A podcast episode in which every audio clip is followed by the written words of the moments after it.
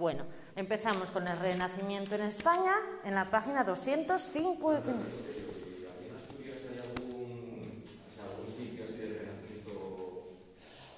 Pues tenemos en la Catedral de Oviedo lo que es la torre, que sabéis que solo hay una torre en la Catedral de Oviedo, la otra no se hizo por falta de dinero. la torre se va a hacer con estilo renacentista. Y alguna cosilla más, pero muy poco. Ya os digo que el Renacimiento aquí en España llegó tarde y poco, porque el gótico es por excelencia el arte que hay en todas las catedrales de España.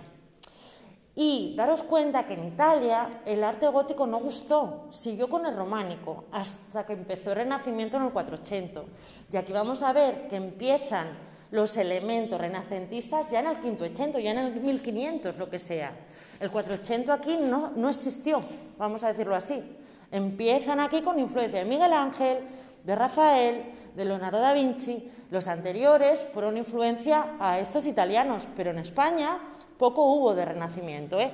Vamos a ver que en España, si vamos a la Alhambra de Granada, tenemos un maravilloso palacio de Carlos V que es totalmente renacentista, pero de ahí poco más. Vamos a ver ahora un estilo que empieza en España, que es el plateresco, que coge decoración renacentista, pero es lo que coge la decoración.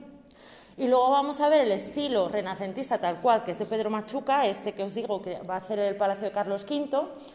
Y luego ya tenemos el estilo herreriano, que vamos a explicarlo, que es el estilo que tiene el monasterio de... El monasterio este de, de, de qué? Del Escorial, muy bien. Bueno, entonces empezamos con la arquitectura española de Renacimiento. Tenemos que entender que vamos a explicar dos periodos y son muy claramente diferenciados.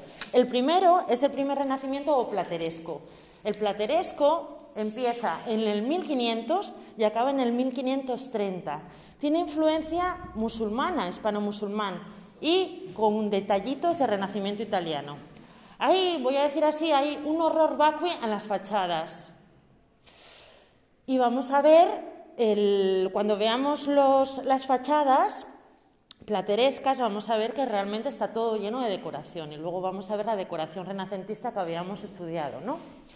Luego tenemos en segundo periodo el clasicismo, que empieza en 1530 y acaba en 1563, que ya no se recarga tanto en decoración ya ahí es más severo, es más puro ¿eh? el estilo. Influencia el libro de Vitruvio, ¿eh? acordaros, este romano que estudió todas las arquitecturas de Roma y de Grecia y escribió un libro en el siglo II Cristo. Os lo traeré el libro, ¿eh? que lo tengo en casa, os lo traigo para que lo veáis. Son todos dibujos de las arquitecturas, del estudio de las arquitecturas que hacían en Roma.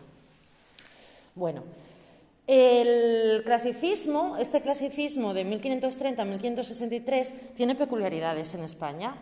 ¿Por qué? Porque va a venir eh, un arquitecto muy importante que es Juan de Herrera, que va, a realizar el, el, edificio de San Lorenzo del Escorial, que es totalmente desnudo los muros y con proporciones matemáticas, como hacían los griegos. Estos son los dos periodos que hay. Bien, Empezamos. El plateresco. El plateresco está muy relacionado con los reyes católicos. ¿Sabéis que es de siglo? ¿Qué siglo los reyes católicos? 15 y 16. Perviven elementos góticos, ¿eh? Bóvedas de crucería, claves y nervios. Daros cuenta que el gusto que tiene España con el gótico todavía pervive en los techos. Los techos se siguen haciendo de crucería, algo impensable en el Renacimiento italiano, ¿no? Elementos mudéjares. También tiene yeserías, techumbres de madera. Eso también es gusto en el estilo plateresco. Entonces estamos con elementos góticos, mezclando con elementos mudéjares y ahora vamos con elementos renacentistas. ¿Qué es lo que traen de Italia? Traen la decoración. ¿Os acordáis de toda la decoración dispuesta a, candelieri que se hace arriba? ¿Os acordáis de los amorcillos las, eh, las, veneras, las conchas, también era muy típico ahora en el plateresco colocarlas en, en, las fachadas, los medallones, guirnaldas, putis, esto es todo muy renacentista. ¿eh? Y escudos, por supuesto. De ahí que se llame fachada retablo. Es decir, que ves una fachada plateresca y parece un retablo.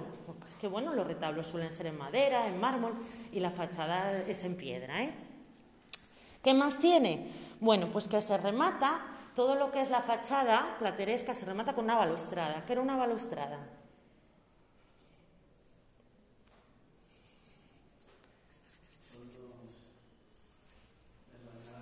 Las barandillas, muy bien, las barandillas, era como una terracilla, pero la balustrada es, está en, arriba de las fachadas platerescas, es muy típico. Y luego, eh, bueno, y luego hay almohadillado, que almohadillado habíamos estudiado mucho en el Renacimiento, ¿no? que estaba en el zócalo, ahora es toda la fachada con almohadillado. ¿Qué tenemos en el plateresco? ¿Qué tenéis que estudiar? Tenéis que estudiar lo que tenéis en la página 256, la fachada de la Universidad de Salamanca. ¿Habéis ido a Salamanca? Bueno, pues si vais a la fachada es muy típico, bueno, lo de buscar la rana, ¿no? Que había dicho el otro día. Si veis la fachada, está toda llena de elementos, toda llena de relieve, de relieve más alto, más bajo, pero vemos toda la fachada con todo horror vacui, ¿no? Bien, Mm, cuando hablamos de los retratos, había, había, dicho, estudiar las calles, estudiar los pisos. ¿Por qué? Porque ahora en estas fachadas se dispone, así se dice, en esta fachada de la Universidad de Salamanca se disponen cinco calles y tres pisos, tal cual como hablábamos con un retrato, porque son las llamadas fachadas retablos. Bien, es típica esta decoración plateresca con elementos renacentistas. Por eso incluye el plateresco dentro del Renacimiento español, pero no por otra cosa, por la decoración. Bueno, se ha atribuido a Enrique Egas, hijo del escultor flamenco Egas Cuemen. Por eso os digo que en la página 255 solo tenéis que estudiar hasta Enrique Egas, porque es el único autor que tenéis que estudiar en el plateresco. Esto es con los reyes católicos y luego ya vamos Carlos V, Felipe II, que ya empiezan a ser más clásicos, más puristas, en el sentido de que empieza el clasicismo y el purismo en el 1530. En 1530, el emperador Carlos V y en el último tercio del siglo XVI, Felipe II. Se decantan por soluciones más severas, más acordes con la cultura renacentista y el arte desarrollado en Italia y se alejaron de las formas medievales. Todos estos elementos góticos, hispanomudéjares, lo eliminan y ya van a una pureza de renacimiento como era tal cual en, en Italia. Claro, ahora mismo diréis vosotros, mm, no me cuadra, me estás diciendo que es en el último tercio del siglo XVI y el último tercio del siglo XVI en Italia ya están con el manierismo y sí, es que era coetáneo. En Italia ya han pasado el Renacimiento, están con el manierismo y en España empiezan con el, con el clasicismo, con el vamos a decir así. Que no deberíamos decir quintochento, porque el cuatrocento o el quintochento sería en Italia. Aquí diríamos el clasicismo, que es lo mismo que el quintochento, vamos, en Italia. ¿Quién tenemos aquí de personaje, arquitecto importante que tienes que estudiar? A Pedro Machuca. Pedro Machuca es el que hace el Palacio de Carlos V, iniciado en 1533 y está en medio, en medio de la Alhambra de Granada. Bueno, Pedro Machuca se forma en Italia y estudia obras de Rafael y de Bramante. Y en 1520 regresa a España y se instala en Granada. Ocho años después, el emperador Carlos V decide construir el palacio en los jardines de la Alhambra de Granada, encargada a este, a este arquitecto Pedro Machuca. El Palacio de Carlos V será el primer edificio de raíz enteramente, enteramente italiana del siglo XVI. ¿Qué se dice? ¿Quinto o primero? ¿De? Que si se le llama primero o quinto. Es lo mismo. Quinto de España, primero, primero de Alemania. Como tuvo tantos territorios allí, es que eran dos reyes en un vasto eh, imperio. Bien, entonces, este edificio, toda la ornamentación plateresca desaparece. Vemos aquí el patio interior y es totalmente eh, renacentista, lo vemos, ¿no? Las columnas, ¿de qué son? ¿De qué estilo son? Del primer piso, ¿cómo las veis? Serían dóricas, pero tienen basa. Entonces serían toscanas, muy bien. Y en el segundo piso, ¿qué veis? Jónicas. ¿Tiene entablamento? Perfecto. Fijaros, el entablamento que tiene la columna toscana tiene un entablamento típico dórico. Tiene el arquitrabe, bueno, la base, el fuste, el equino collarino, ábaco y luego el entablamento se ve perfectamente. El arquitrabe que está liso y luego el friso que está compuesto por metopas y triglifo, metopa y triglifo. En el segundo piso vemos que está todo entelado igual que el primero. Es totalmente clásico este edificio. Eh, veis que se organiza de dos pisos, de columnas, y está todo muy estudiado matemáticamente en proporciones. ¿eh? Bien, y la fachada. La fachada se divide en dos pisos y veis el almohadillado en el primer piso.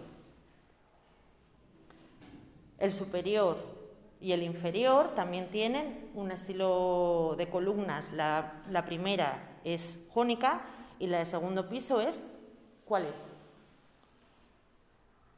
Corintia, muy bien. Bueno, la muerte de Machuca, el palacio quedó inconcluso, ¿eh? su hijo Luis, también arquitecto, prosiguió con sus obras, pero todo el plano y todo lo que se iban a construir fue de Pedro Machuca.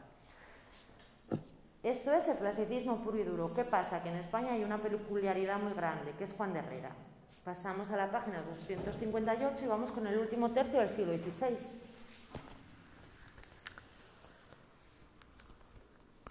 El... Vaya hombre, se me fue... Ah, no. Bueno, que pensaba que se me, ha ido, se me había ido el audio, el podcast. Bueno, Juan de Herrera, ¿eh? Viaja a Italia. Fue un gran humanista y conoció los tratados de Serlio, Virnola y la obra de Vitruvio pero también fue caballero y combatió al servicio de Carlos I. ¿Ves cómo es indiferente Carlos V, Carlos I es lo mismo? Y su hijo Felipe II. Lo que le sirvió a conocer Flandes y Alemania y empaparse de los movimientos renacentistas de estos lugares. Tenemos el problema de que nosotros no hemos estudiado el renacimiento de estos sitios, porque sería el tema anterior.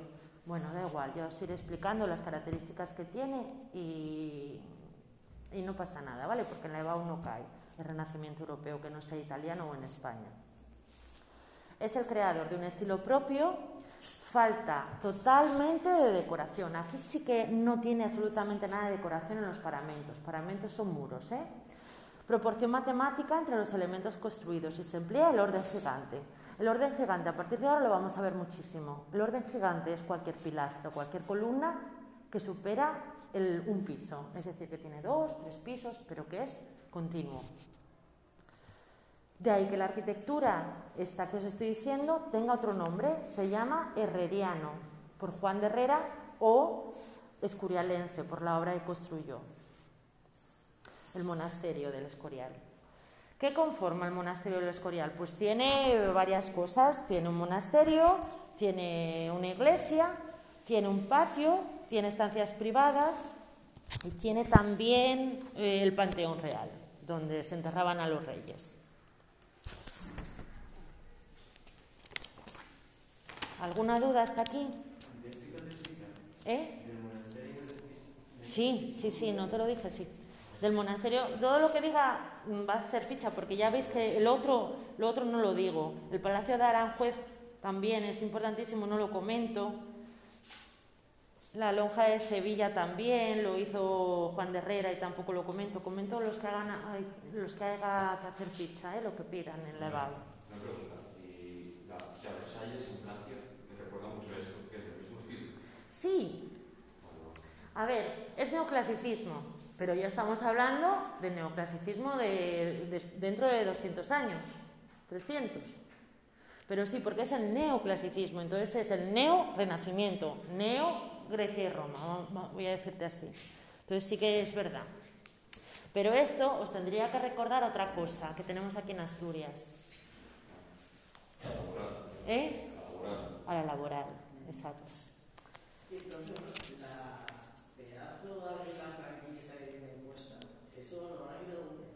Pues no lo sé, viendo la línea que lleva el país con la política, lo quitarán todo.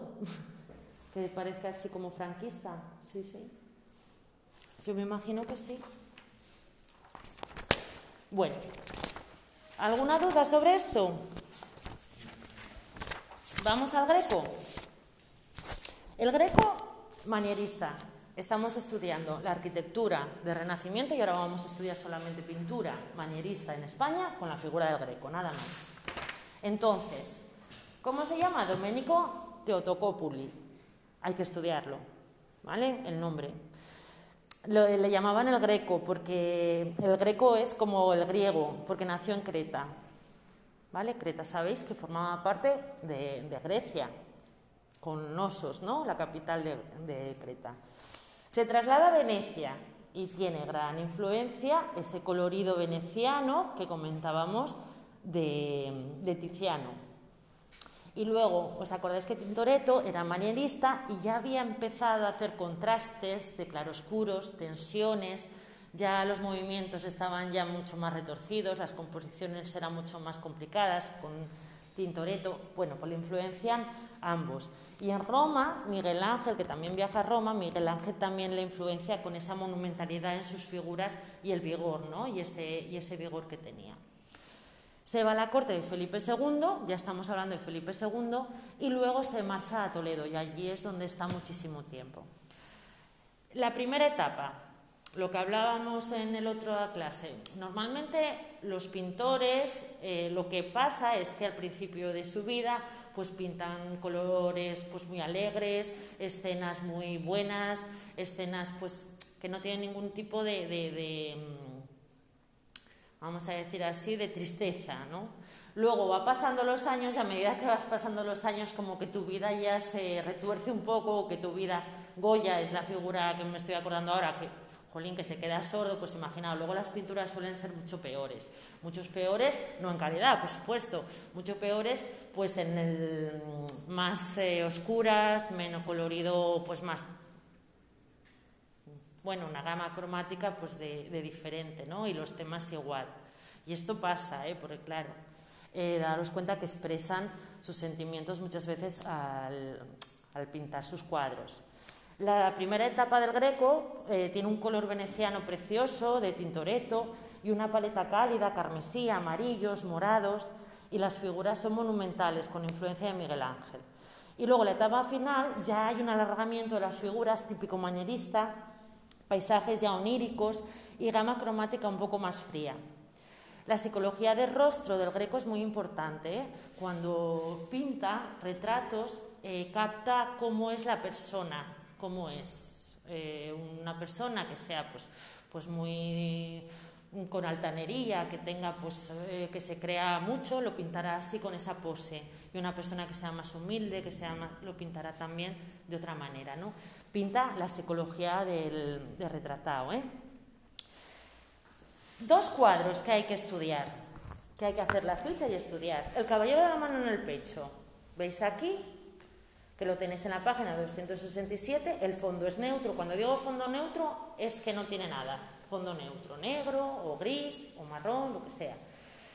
Y mm, tiene estudio lumínico porque la luz le da en un lado y a los ojos también y capta la personalidad ¿eh? de, este, de, este, hombre que está en juramento con la mano puesta en el pecho.